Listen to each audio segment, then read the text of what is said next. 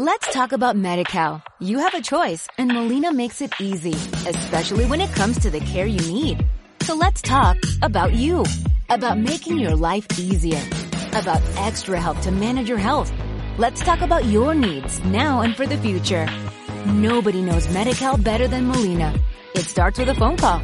Call 866-420-5330 or visit meetmolinaca.com. Let's talk today. Hola a todos, bienvenidos a Matasanos, el segmento de Hidden Track en donde hablamos sobre temas de cultura pop, de interés común y de otras curiosidades desde el punto de vista de la medicina y de el contexto científico. Eh, el día de hoy vamos a hablar sobre un tema muy interesante que es la salud mental. Pero antes permítanme presentarles a nuestros hosts. Nuestro médico de cabecera, el doctor Alberto Palacios. ¿Qué tal amigos? ¿Cómo estás? Hola. Y al creador, productor, editor eh, y todo lo que termina en Nor de este podcast. El mamador, mamador también. Mamalón, mamador. Eh, el señor Alan ¿Cómo estás, Alan? ¿Qué onda? ¿Cómo están? Bien, muchas gracias. Muy, muy contento de este, este episodio que este, se va a poner chingón, la neta.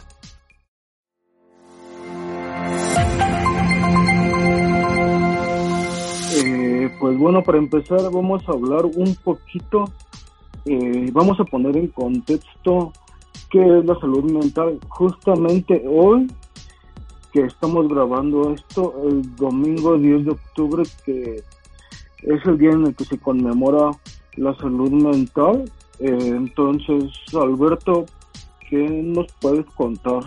Bueno, eh, podríamos empezar con una definición que, bueno, hay, hay está estandarizado desde el punto de vista médico y desde el punto de vista de la Organización Mundial de la Salud y de la mayoría de las organizaciones que tienen que ver con la salud a nivel mundial, que, eh, bueno, la salud eh, implica un espectro, una esfera o una, eh, una esfera que, que, es multidimensional y en la que no solo están involucrados la, la salud o el bienestar eh, físico, sino también hay, eh, o sobre todo en los últimos años, se ha dado la importancia a, a la esfera psicológica que pues justo tiene que ver con esto, con, con, la salud mental y a la esfera social, que digamos que es la forma en la que un individuo se relaciona con las demás personas, con el ambiente, con la comunidad, con la gente que, que lo rodea y con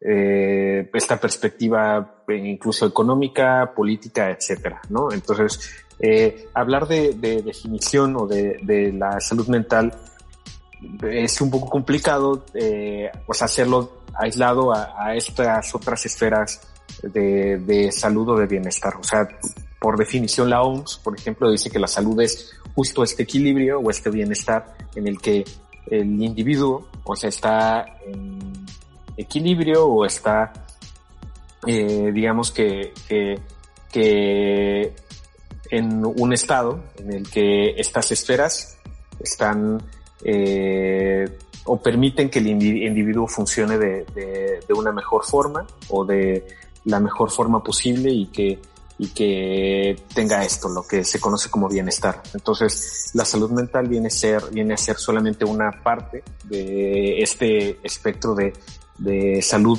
global que hoy en día eh, es lo que se trata de, de buscar con o sea, con el individuo y ya viéndolo de forma más global con poblaciones y demás, hay también este, este enfoque.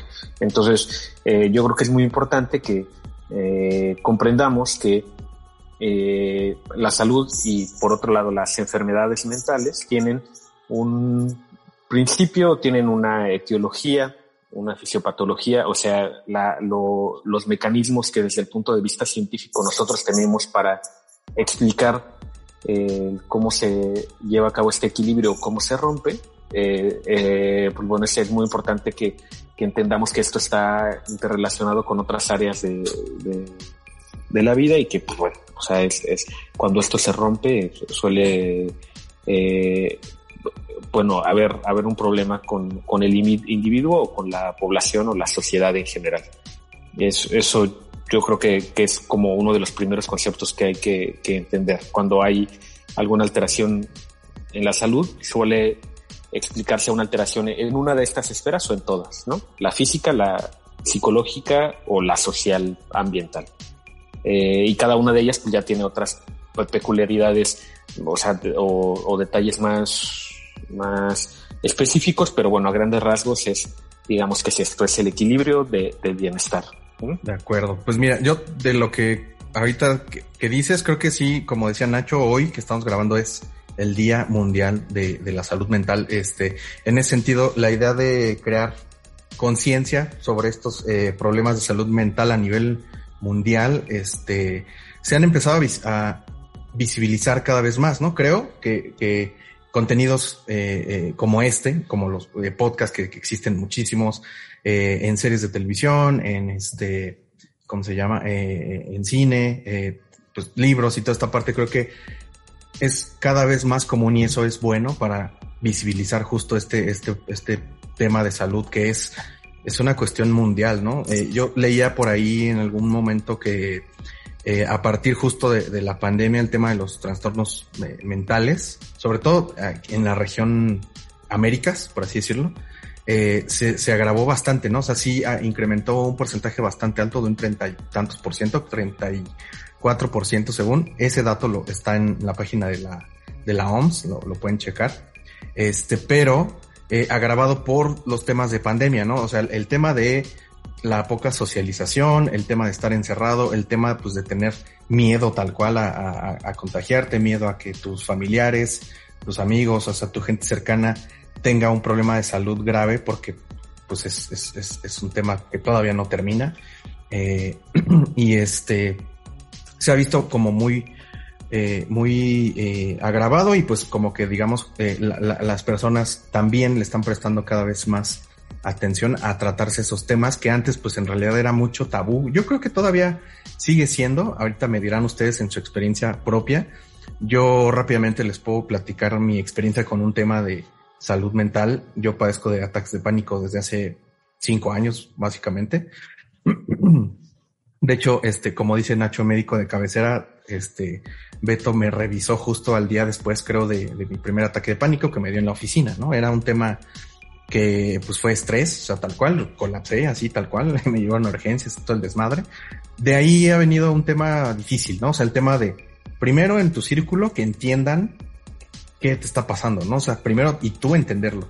Luego, eh, compartirlo, creo que también es un tema muy importante y es muy complicado, o sea, a mí me ha tocado eh, con, con, familiares, con amigos, que de repente les platico, ¿no? O pero pues, ¿qué te pasa? No, no, pues como dices, los síntomas son similares en, en las personas, este, varían obviamente dependiendo de, cada persona, pero son como síntomas, ahorita nos dirás, Beto, de los que al menos en mi persona identifico son como eh, hiperventilación, ¿no? Taquicardias, este, mareos, eh, ¿cómo se llama? Ah, nerviosismo, que estás como temblándote las manos y que estás sudoroso y que tienes pensamientos redundantes, ¿no? Como que no sales de un ciclo donde estás pensando que todo va a estar mal, ¿no? Que básicamente.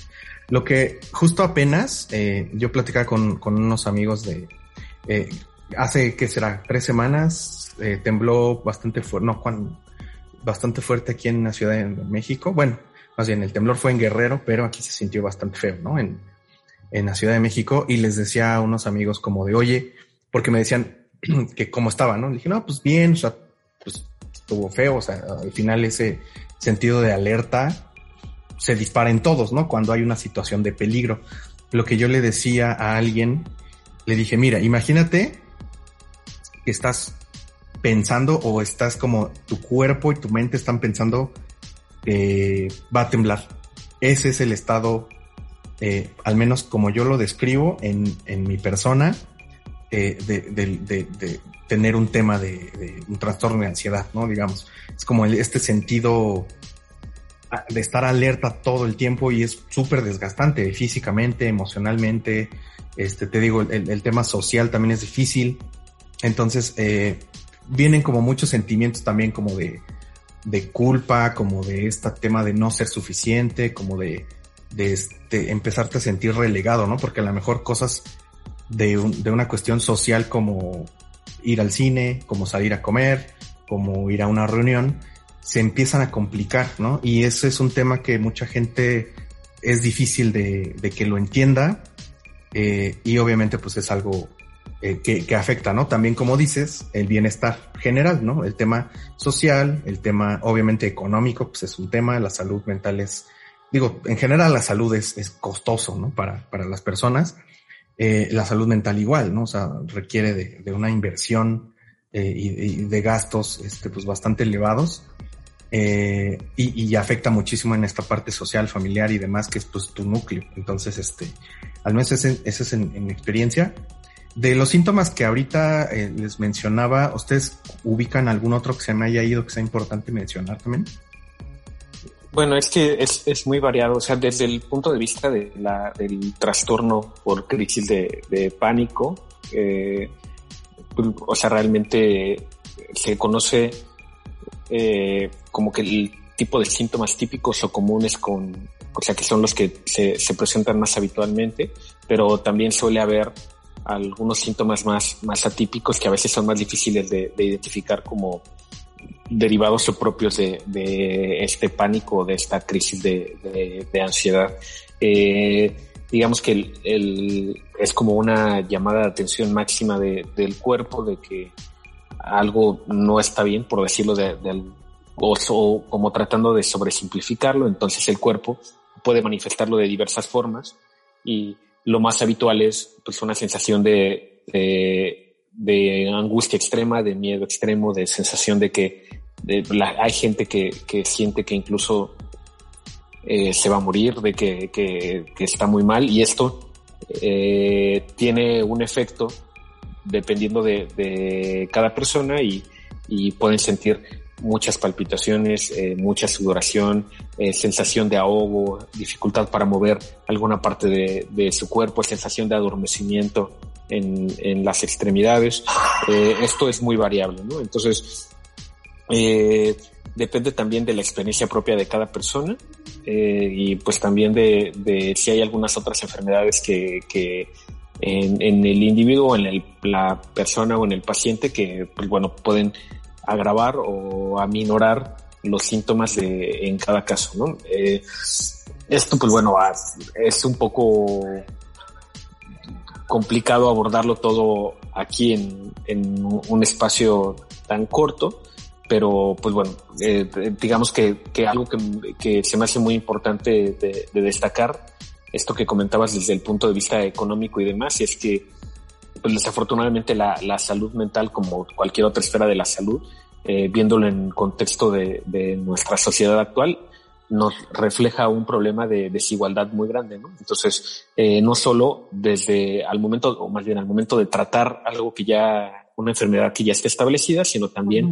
el que incremente la prevalencia de, de este tipo de enfermedades, ¿no? Al final, en una, en una sociedad o en un estado socioeconómico, sociocultural en el que no se tiene acceso a una buena alimentación, a una calidad de vida que te permita, pues bueno, eh, acceder a, las necesidades básicas del día a día, a una buena cantidad de, de alimento, de sueño, de recreación, etcétera, pues bueno, influye en que se generen este tipo de o algunas otras eh, enfermedades, no solo mentales, sino en general.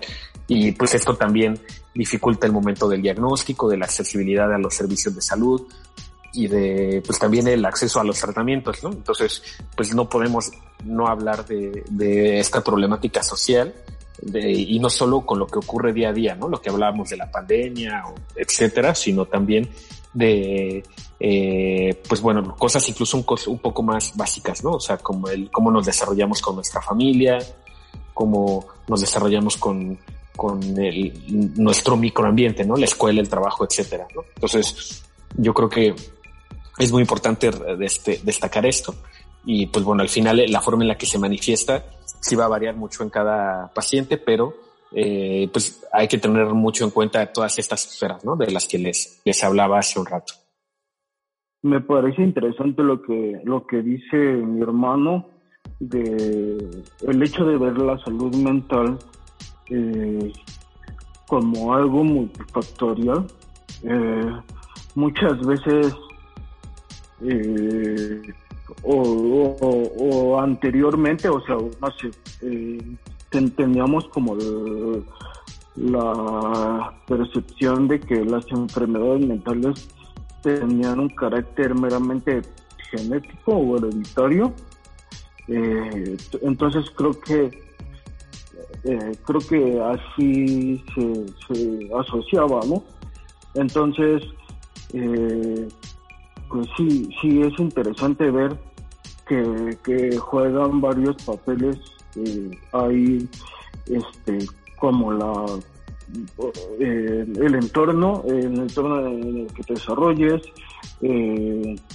la familia que tienes, si, si, no sé, este, otra cosa que quería comentar es, eh, ah, como yo lo veo en el momento en el que estamos, hablar de salud mental es, hablar desde el privilegio, ¿no? Porque, eh, pues no todos tenemos como la, oportunidad la, o el acceso a, a ir a terapia, eh, o a tener un entorno, familiares, amigos que, que empaticen, ¿no? Y eso me lleva como al tercer punto.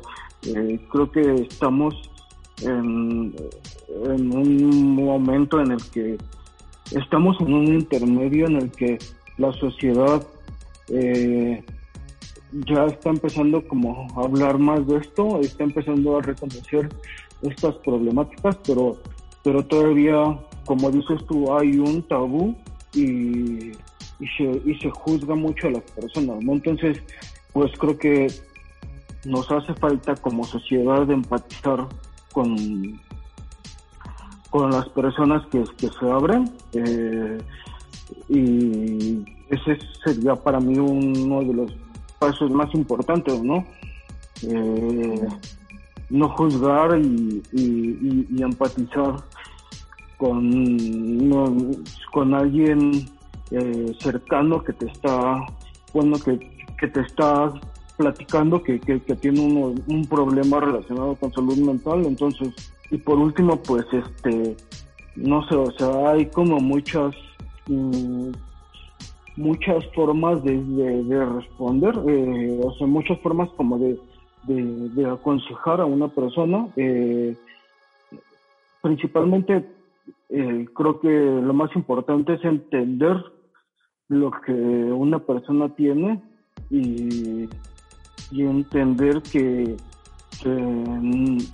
no hay una solución fácil o sencilla o rápida, eh, que no es, por ejemplo, en el caso de la depresión, que no es una tristeza, o sea, no es, no es estar triste porque sí, y pues aunque sean bien, bien intencionadas, ese, tipo como de comentarios cuando alguien te dice que estoy triste y tú dices, pues no estoy triste, no estés triste.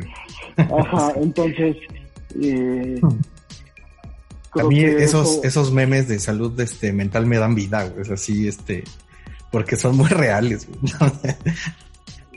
sí, eh, y, y, yo estoy seguro que las personas no lo hacen eh, de manera malintencionada, pero, pero creo que es importante empezar a, hablar sobre esto, empezar a empaparnos de conocimiento y con base en esto pues podemos empatizar y, y, creo que mm, mi consejo sería pues preguntarle a la otra persona eh, si, le, si le puedes apoyar en algo, si puedes ayudarle en algo a veces lo que necesitas la otra persona simplemente solo es como ser escuchada, o sea, no necesita como que le digas algo más. Eh, pues en mi experiencia eh, tengo tengo varias cosas. Este, tengo depresión clínica, tengo trastorno de ansiedad, tengo fobia social, tengo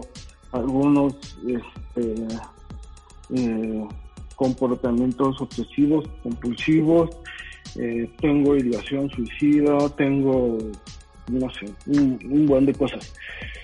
Eh, pero pues eh, dentro de todo lo, lo, negativo, lo, lo, que rescato es que tengo la fortuna de tener ahí al alcance eh, a mi hermano que, que, me puede ayudar y, y a mi familia que, que pudo entender por lo que estoy pasando y apoyarme.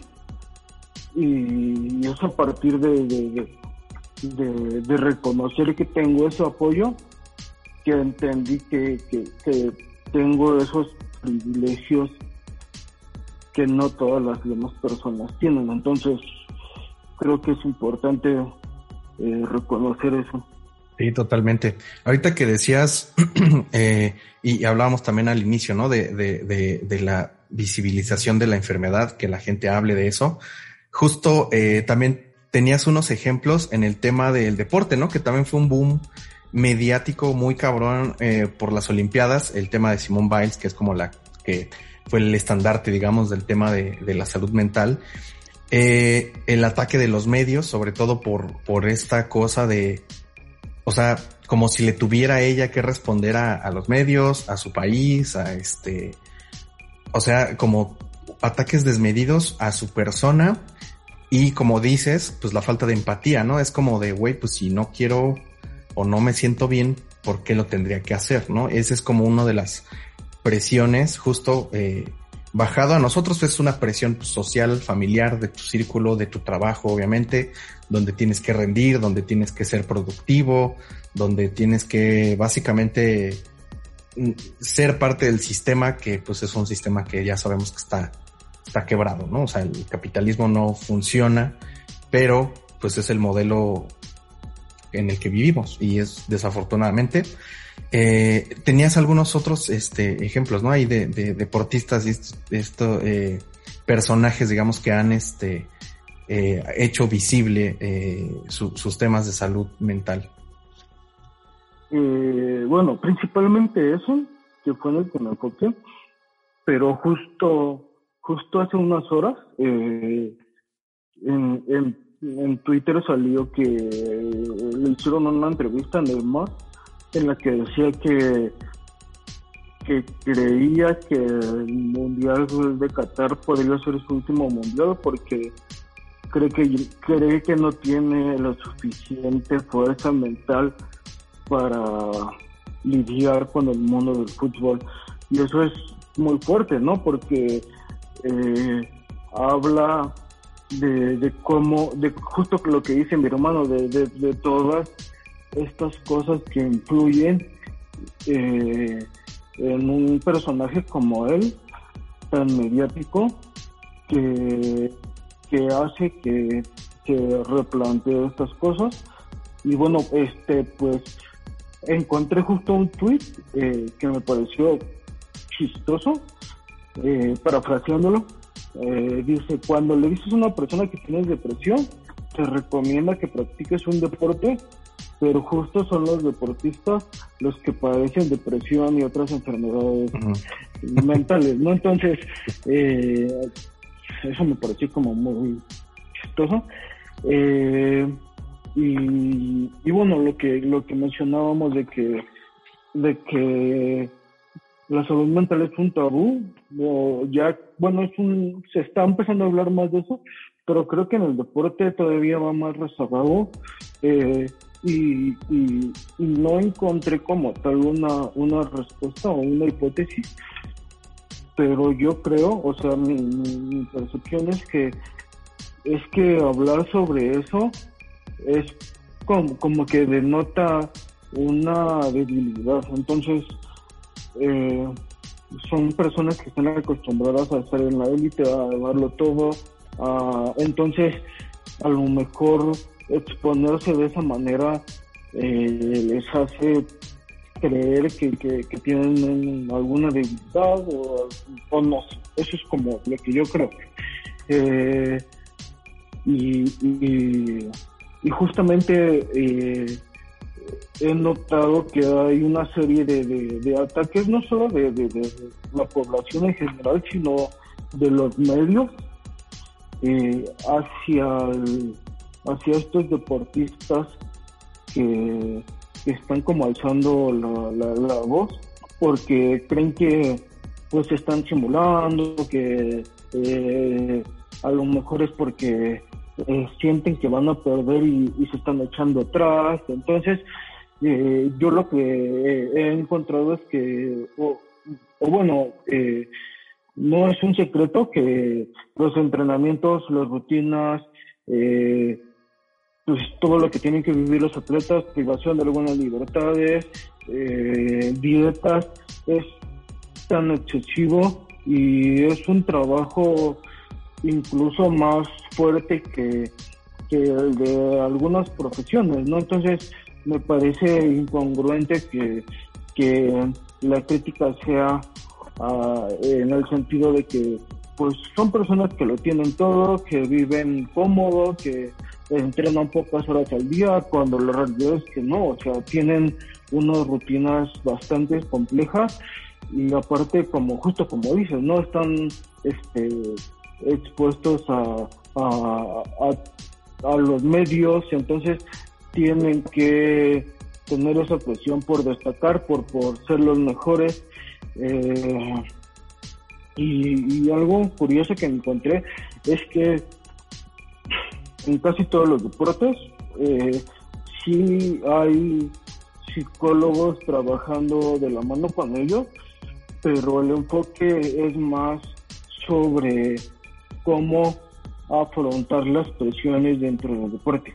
O sea, es, o sea, son psicólogos que están con ellos, eh, digamos, antes de una competencia, eh, este, dándoles consejos o estrategias para que mantengan su mentalidad positiva y puedan afrontar la competencia, pero pero no va más allá, ¿no? O sea, no va a, no son no es como un psicólogo o un psiquiatra trabajando los problemas de país y creo que eso es algo que, que está faltando ahí.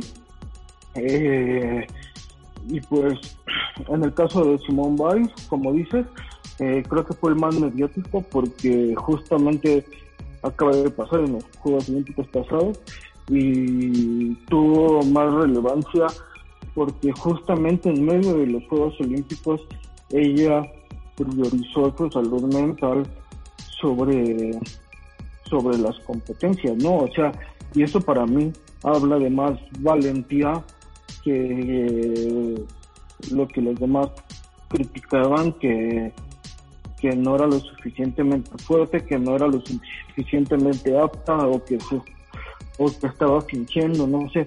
Y, es, y, y, yo lo veo como al contrario, ¿no? O sea, imagínate, estás cuatro años entrenando eh, duro y para que en ese momento decidas priorizar eh, pues tu salud, eso habla de, primero eso habla de, de la gran problemática que es la salud mental y segundo habla de, la fortaleza que tiene ella, ¿no? Entonces, eh, y al final como leí en una columna, eh, pues no se trata solo de que ella esté abandonando porque quiera, sino eh, podemos pensar que estos problemas de salud mental, a lo mejor ansiedad o lo que tenga, puedan afectar en su concentración. Y si pensamos que ella es una gimnasta que está realizando acrobacias de alto grado de dificultad, si en ese momento ella no está preparada y tiene un, no sé, una desconcentración, puede tener una caída, ¿no? O sea, y sufrir una lesión muy grave, ¿no? Entonces, no es solo el hecho de que ella esté abandonando solo porque sí. Sí, yo creo que también es un alto de, es un acto muy, muy valiente y que al final, eh, pues es, gente, como dices, que está metida a mucha presión desde, muchas veces desde edades muy jóvenes, o sea, sobre todo los gimnastas que comienzan su carrera siendo niños o adolescentes y que también, o sea, actualmente estamos viviendo un mundo, bueno, no actualmente, ¿no? Sino la forma en la que funciona el mundo es que eh, pareciera que lo importante es eh, ser visible, ser famoso, ser el mejor, el decir que tienes eh, que lo tienes todo o que eres el mejor en algo o que destacas en algo. Entonces, hoy en día se eh, pareciera que se que para la gente el, ideal es este, ¿no? O sea, lo que se ve a través de internet o de las redes sociales de la gente que es muy buena en algo, que es privilegiada, que lo tiene todo. Entonces, pues eh, es una presión que no, no cualquiera, o que no, no es de que no cualquiera pueda, o sea que yo creo que nadie debería estar eh, sometido a una presión de este tipo, ¿no? Pero bueno, al final es como funciona el, mundo y esto pues, involucra eh, que haya riesgo de, de no solo de problemas mentales, sino también de trastornos de alimentación, de adicciones, de problemáticas familiares. Entonces, pues, son cosas que no vemos, pero que al final eh, es muy difícil hoy en día que alguien tenga el valor de, exponerlo. Ahora ya se está haciendo como dices, pero creo que sí, estoy completamente de acuerdo. Es algo que deberíamos más bien favorecer, que deberíamos de, de, permitir que esto se, sea más visible incluso con la gente que tenemos cercana, que tenemos al lado, pero pues es difícil, ¿no? Ya estamos en el proceso todavía. Sí, está cabrón. Yo desde el punto de vista, digamos, como de el tema de medios y de comunicación, eh, veo como que existe este tema de una eh, desasociación de, ¿cómo decirlo?, del símbolo y del significante. Es decir, que a veces, y justo estas personas que están, los medios están encima de ellas, lo que llega a pasar al menos como lo veo en la cuestión teórica, es que ellos en algún punto dejan de ser dueños de su, de su imagen y, y toda esta construcción de marketing alrededor de alguien, eh, pues de alguna manera te tiene que afectar, ¿no? O sea, al final, eh, si tú mismo sabes quién eres, pero de repente en la misma publicidad en la que, en la que apareces te ven como una figura inalcanzable, como el mejor del mundo, como el top, como el ejemplo de millones de personas, como esta persona que no puede fallar, pues entonces ahí toda esta parte que el marketing juega justo a favor de una persona, también puede jugar en contra de una manera muy cabrona, ¿no? Y ese es un tema grave que también los medios, como vuelvo a decir, pues se toman muchas libertades en ese sentido, ¿no? De, de hablar nada más porque sí, de, de cuestiones personales o de cuestiones que nada tienen que ver con, con el deporte como tal, porque también vuelvo a lo mismo, es un show, o sea, al final el fútbol es dinero, es, es un show, eh, eh, eh, todo es un show, básicamente las redes sociales y lo que nos, lo que no, lo que leemos en nuestro feed, pues está a nuestros intereses y a los intereses de las empresas. Acabo yo de, de, ver algo también, no sé si ustedes entraron, pero hubo una filtración bastante grave, eh, justo, y se me hizo también un poco este mañoso, justo cuando a nivel mundial por más o menos seis horas se cayó Facebook, Instagram y WhatsApp. En esos días, una ex empleada había filtrado a, a no sé dónde, no me acuerdo el medio, la verdad, se los, se los puedo checar después, pero básicamente dio una entrevista muy, muy, muy larga y muy, este, con mucha información relevante donde decía básicamente que sobre todo a las personas jóvenes, o sea, que iban desde los 11, 14 años, estas personas que son pues, adolescentes o en adolescencia temprana, que están expuestos a tipos de contenido que en realidad no es como que los hayan buscado, sino que como sabe Facebook que son contenidos que venden, es decir, que generan likes, que generan tiempo en pantalla en sus aplicaciones son los que les pones, ¿no? Y, y al final no es como que tú estés decidiendo esto y eso al final pues obviamente también empieza a afectar el comportamiento que tú tienes y las cosas que consumes. Y eso es, pues es algo muy grave que les digo, a mí sí se me hace sospechoso y no quiero este, ser como de esas, de esas este, teorías de conspiración, pero se me hizo bastante extraño que justo en esos días, donde tenía más auge esta entrevista y demás, que se empezó a propagar, vino la caída. Y entonces todo el mundo volvió eh, la caída de Facebook y entonces empezaron los memes y, y estas cosas, pero los titulares se convirtieron en un meme, en un juego, y no se prestó la atención debida cuando el momento era de ver qué chingados estaba pasando con este tipo de contenido. Y, volviendo al tema de salud mental, eh, pues justo es una de las edades donde más vulnerable eres, ¿no? Como, como ser humano, o sea, por, por, por todo tu entorno, eres, eres vulnerable, eres, estás en formación, estás como en tú creándote criterios y todo esto, y obviamente, pues si estás eh, mal influenciado o influenciado de una manera pues, que no va contigo, pues ahí puede traer graves problemas, ¿no? Y bueno, volviendo un poquito a lo del deporte, eh, voy a hablar solamente un poquito de Ted Lasso, de las, del final de la segunda temporada de Ted Lasso, que, así es que si, si ustedes no han visto el final o no han, este, no saben nada de eso, nada más sáltense dos minutitos porque voy a soltar solamente un pequeño spoiler. Este, pero en, en básicamente en este, en esta segunda temporada ah, salió un nuevo personaje muy importante para la serie que justo era una psicóloga que se suma al equipo porque estaban intentando levantar el ánimo y levantar como los buenos resultados, ¿no? del equipo. Y lo que decía Nacho va totalmente reflejado ahí también, que es el tema de hablar de, de, de, de ser exitoso, no tanto de, de, atender tus temas como de raíz, ¿no? Sino más bien ser productivo, vuelvo a lo mismo, dar un buen show, ¿no? O sea, ser, eh, ser productivo y, ir con los estándares que, que, que, que se te impone.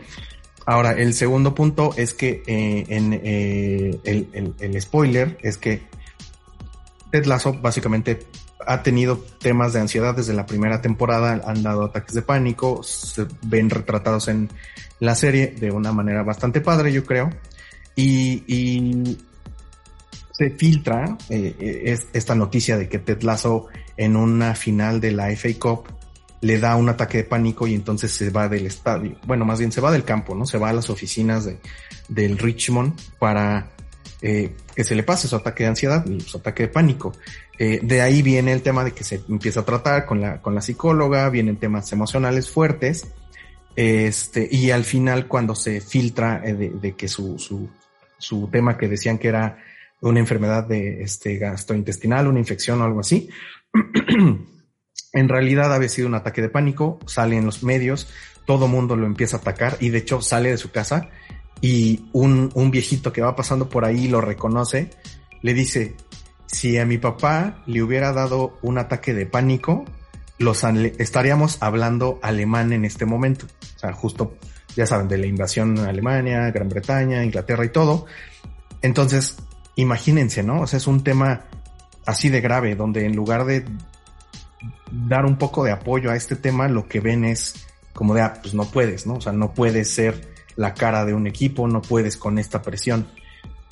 Como, y, y, este, este señor como en este pensamiento muy retrograda de, de pues este, pues la generación, ¿no? Es la generación, es la, las generaciones de antes no pasaban por esto, ¿no? O sea, se vivían cosas muy graves como una guerra, por ejemplo, y no pasaban, pero en realidad no es que no pasaran, todo el tiempo han pasado, solamente que ahorita se están visibilizando.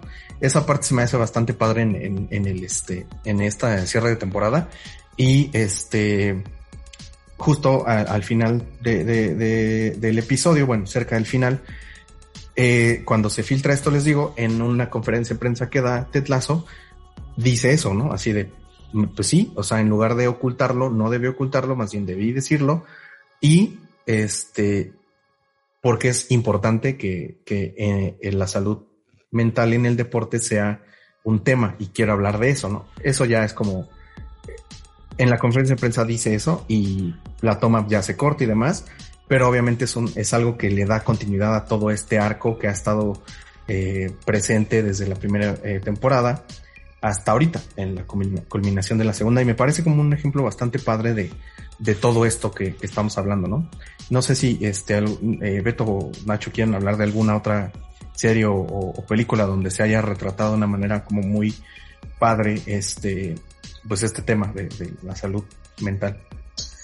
Bueno, me parece súper interesante el ejemplo que pones y, muy, o sea, muy útil para, o sea, las generaciones que ahora están viendo televisión. Yo creo que vale la pena destacar este tipo de abordajes desde el punto de vista de los guiones y de las producciones hacia pues esto, este enfoque mucho más eh, moderno y que permite también a, a sobre todo gente joven o gente que vive algo similar, el verse reflejado y el no sentirse solo, ¿no? Y saber que, que, que es algo de lo que uno no tiene que avergonzarse y, pues bueno, que, que, qué opciones o qué caminos hay para encontrar este bienestar.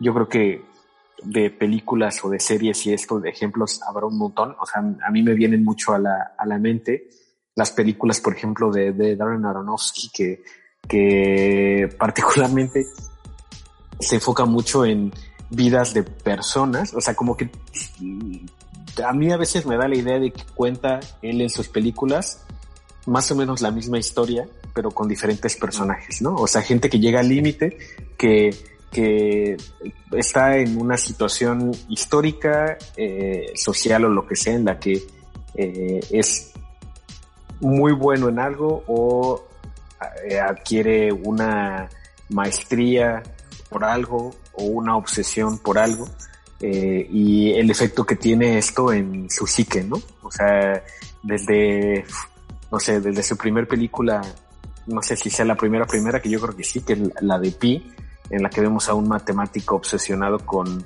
la bolsa y demás y que acaba muy mal de la cabeza. Eh, el caso de deportistas como de Wrestler o como Black Swan, eh, casos bíblicos como el de Noé, o sea que, o sea, como que siempre te cuenta esta historia de hasta dónde puede llevar los límites de, de una persona que se obsesiona o que se involucra tanto con algo al punto de priorizarlo sobre su salud mental o sobre el efecto que podría estar teniendo en otras personas y que muchas veces puede ser un efecto nocivo, ¿no? O un efecto negativo y que normalmente acaban mal, ¿no? Es algo que a veces me causa un poco de conflicto con él porque pareciera que es algo moralino, ¿no? Como que te muestra el, mira cómo puedes acabar si te metes heroína, ¿no? Hablando de, de Working for a Dream, ¿no? O si te obsesionas con la lucha o con la danza, no sé. Eh, pero pues, eh, me vienen a la mente sobre todo las películas de, de Darren Aronofsky. No sé si han, si han podido ustedes verlas, muchachos, alguna vez. Sí, ahorita que dices de esas, yo quiero sumar porque va muy de la mano, no es de Darren, pero la de Whiplash, no me acuerdo del director. Ah, pero en Whiplash justo ahorita. Ah, claro, de Minchaseo. Eh, ahí justo es un aborda un poquito distinto porque es esta obsesión de la, de la perfección, ¿no? O sea, al final este cabrón de baterista, este, pues se vuelve una obsesión tal cual al grado de que en algún punto donde empieza a tener una relación que se ve muy padre con esta chica que, que conoce, en algún momento, eh, momento, perdón, termina con ella porque le dice, ¿sabes qué? No tengo tiempo más que de, de, de practicar, porque quiero ser una chingonería y este, y eso es mi vida. Entonces, pues ya adiós, ¿no? Así, o sea, sí, parece que ni siquiera es algo que le cause ningún conflicto, ¿no? O sea, es como de, lo único que me importa es ser el mejor baterista de todos los tiempos y ya. Y al final, pues también lo vemos, ¿no? Que aunque parece que ya su carrera está pendiendo de un hilo porque justo pues, le tienen esta trampa y demás, si no la han visto, es una gran película también. Eh, y, él regresa y, y, y, dice, ¿cómo chingados no voy a poder, no? Y entonces empieza como a retar a su, a su maestro hasta que el maestro por fin entiende que está igual de loco que él, ¿no? Y eso es como una revelación también como muy, muy cabrona de, la película. Obviamente pues tiene partes buenas, partes malas. Ahí ya el mensaje pues es totalmente distinto, como decías, ¿no? De las de Darren pues sí se van a este extremo de darte una, una moraleja casi casi. Este, pero pues sí, justo yo sumaría a esa lista, yo creo que esa película es de mis, de mis favoritas. Y una, eh, hablando no tanto de este tema, más bien hablando de cómo eh, se ha retratado de una manera bien, bien fina un ataque de pánico. Creo que si alguien lo ha hecho bien es este Charlie Kaufman en la película de Anomaliza. La primera vez que vi esa película, esa escena en particular donde empieza a sentir todo esto que tiene su cuerpo, lo que está pasando físicamente, eh, la verdad es que es una, es una maravilla de, escena. Y la primera vez que la vi en el cine, yo ya tenía temas de, ansiedad, un poco de, depresión y ataques de pánico y demás. Y, la verdad es que pues me provocó un, un ataque, ¿no? Un poco, digo, leve, digamos, dentro de lo que cabe, porque me logré este calmar y todo, pero fue muy, muy, muy fuerte para mí ver este, esa escena, porque para mí sí fue la primera vez que lo vi retratado de una manera casi, casi a la perfección con lo que yo o con los síntomas que en algún momento había experimentado, ¿no? Entonces fue, fue muy impactante y creo que también este, pues súper chido y, y, de una manera muy artística. También esa película, si no la han visto a la gente que nos escuche y nos ve, neta véanla, es una que estuvo nominada a los Oscars eh, por mejor película animada. Desafortunadamente ganó Pixar como casi cada año y este se perdió. O sea, la verdad es que esa película pudo tener un boom y tener eh, un impacto cultural mucho más fuerte del que tiene. Pero sí, este, se la recomiendo mucho. Entonces ahí, ahí véanla si, si pueden, este, porque la neta está muy, muy cabrona. Eh, pues yo revisité de Wesley y peliculón, peliculón. Como ya mencionaron, eh, Aronofsky eh, y la interpreta Mike Rowe, que yo creo que se interpreta a sí mismo, ¿no? para, para muchos, para muchos eh, creen que es la, la, mejor actuación de él. Eh, y bueno, un dato curioso que encontré es que eh, inicialmente la, la, la, iba a interpretar Nicolas Cage. De hecho ya llevaba unos días este, o semanas grabando, pero pero el director quería que fuera más, entonces eh, al final este pues sí eh, hicieron el cambio y pues creo que sí fue una buena decisión. Eh, sí. Algo que me gusta es que, que o sea, yo, yo no yo no sé nada de cine, pero pero sí noté que está grabado como una especie de documental, o sea, como que lo van siguiendo siempre.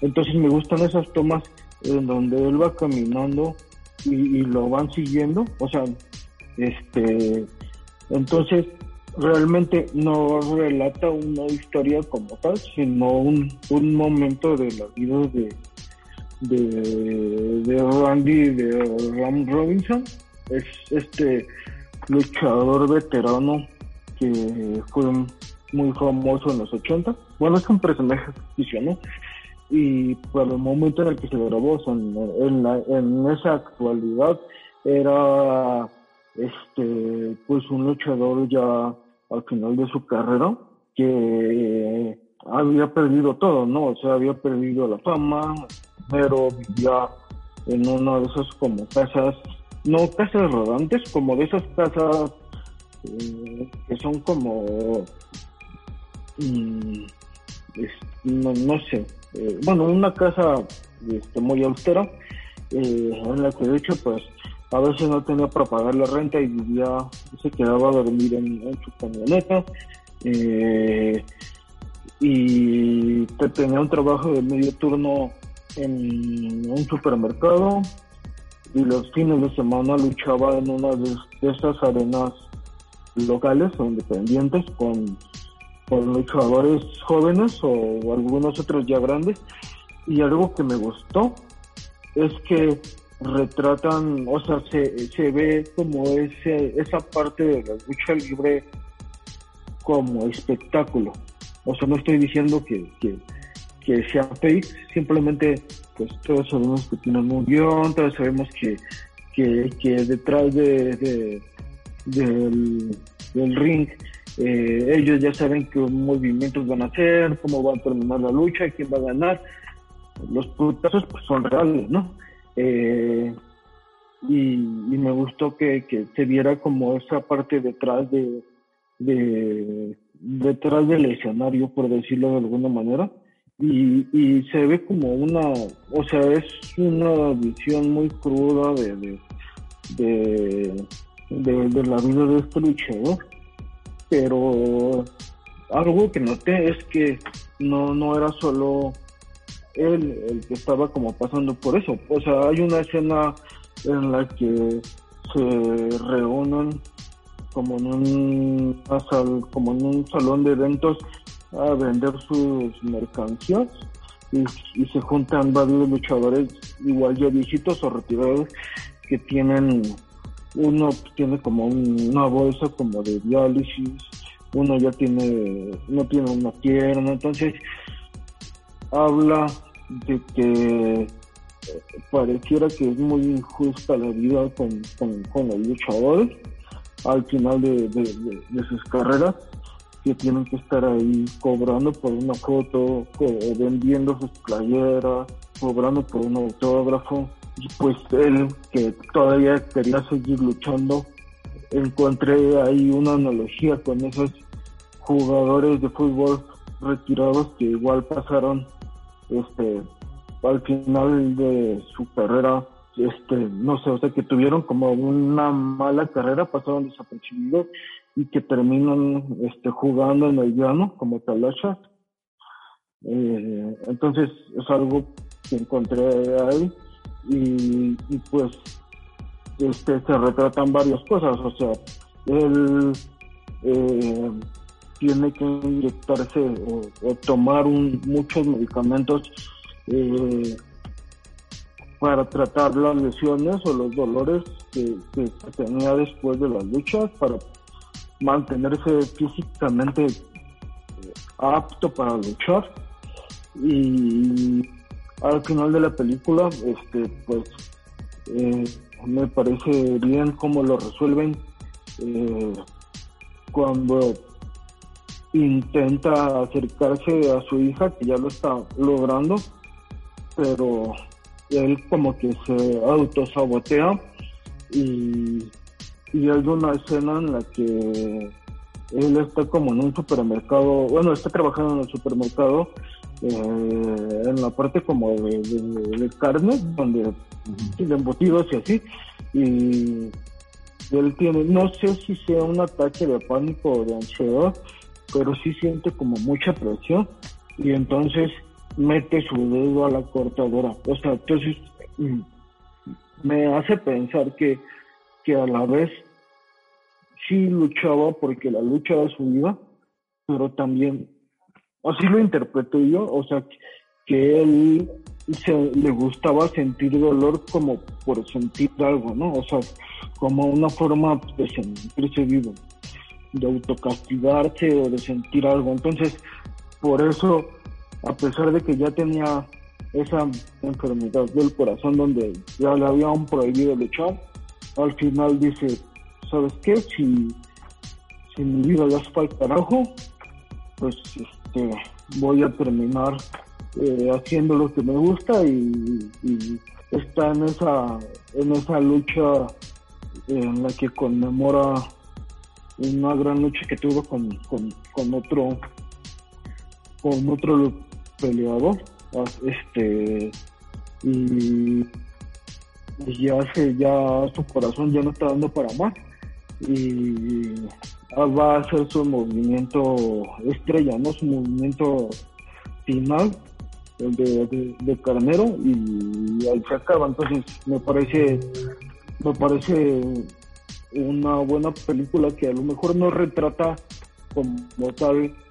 este puntualmente temas de salud mental, pero sí deja ver que como este este personaje la, la, está pasando muy mal, ¿no? Pero pues no no deja de, de, de, hacer lo que le gusta.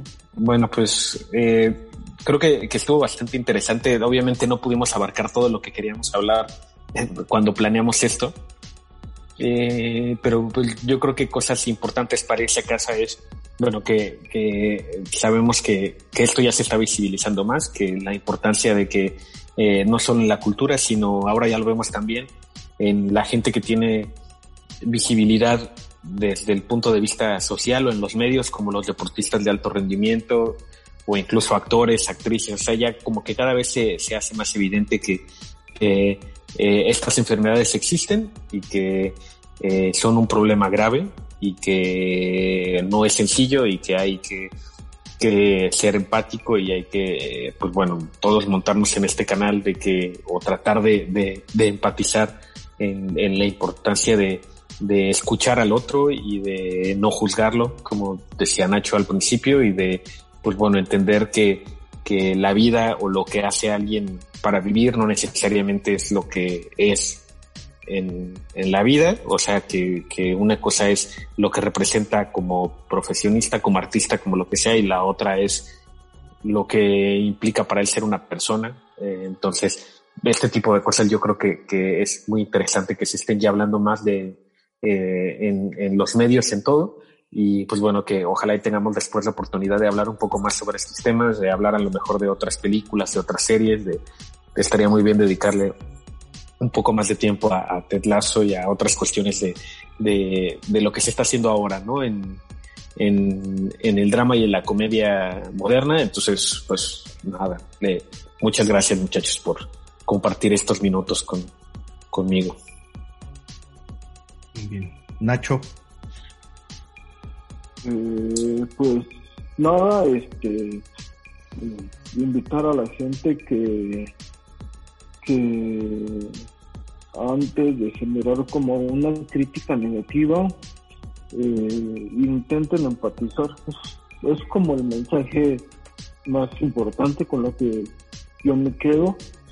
Eh, empatizar con los problemas de los demás.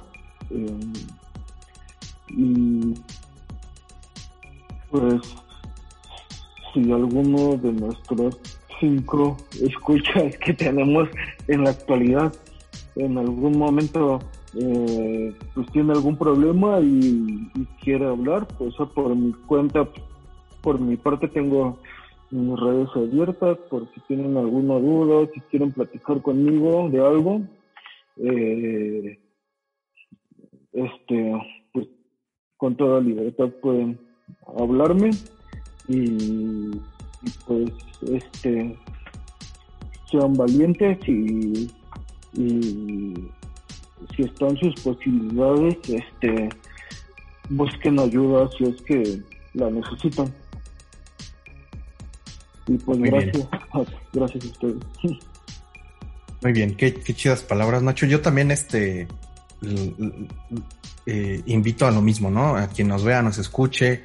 Eh, primero, pues muchas gracias por haber llegado hasta este eh, punto del episodio. Lo que les puedo decir es que eh, es muy importante también, como, como dicen eh, Nacho y Beto, eh, hablarlo, acudir a su círculo cercano, si, si no lo tienen confianza, este, eh, pedir ayuda profesional si está eh, en sus posibilidades, sino también existen redes de apoyo gratuitas, hay que, hay que decirlo, hay una línea aquí en Ciudad de México para ello, hay apps, eh, hay este, la verdad es que hay maneras, ¿no? Para, para encontrar ayuda. Si necesitan igual este, que, que los guiemos un poquito con nuestra experiencia desde el punto de vista de sufrir este tipo de situaciones de eh, salud eh, mental, con toda confianza, seguramente tenemos contactos. Yo, la verdad es que a algunos amigos les he pasado mis contactos tanto de psicólogos, psiquiatras y demás. Entonces, con toda confianza nos pueden, pueden acercarse a Hidden Track o a nuestras redes sociales que están aquí en, pantalla y pues, pues muchísimas gracias, ¿no? Nada más eso me, me resta decir que pues seamos amables. Yo, yo diría, sean, sean, sean esa buena persona. O sea, no nos quita nada y la verdad es que no sabemos por lo que esté pasando la otra persona que tenemos al lado, que tenemos enfrente. Eh, por más mínimo que sea un gesto de buena persona, es suficiente. O sea, solo, solo no seamos culeros, yo diría y, y, con eso creo que todo puede estar mejor, ¿no? Eh, seamos esas buenas personas, ¿no? Y ya, básicamente. Muchas gracias por quedarse hasta acá. Eh, espero que les haya gustado el episodio. Eh, si quieren echarse un maratón de, de todos los videos que tenemos, este hay muchos videos de videojuegos, de música, entonces vale la pena que, que los visiten. Eh, si pueden, no les cuesta nada suscribirse, darle like y pues eso es todo. Amigos, nos vemos. Ahí.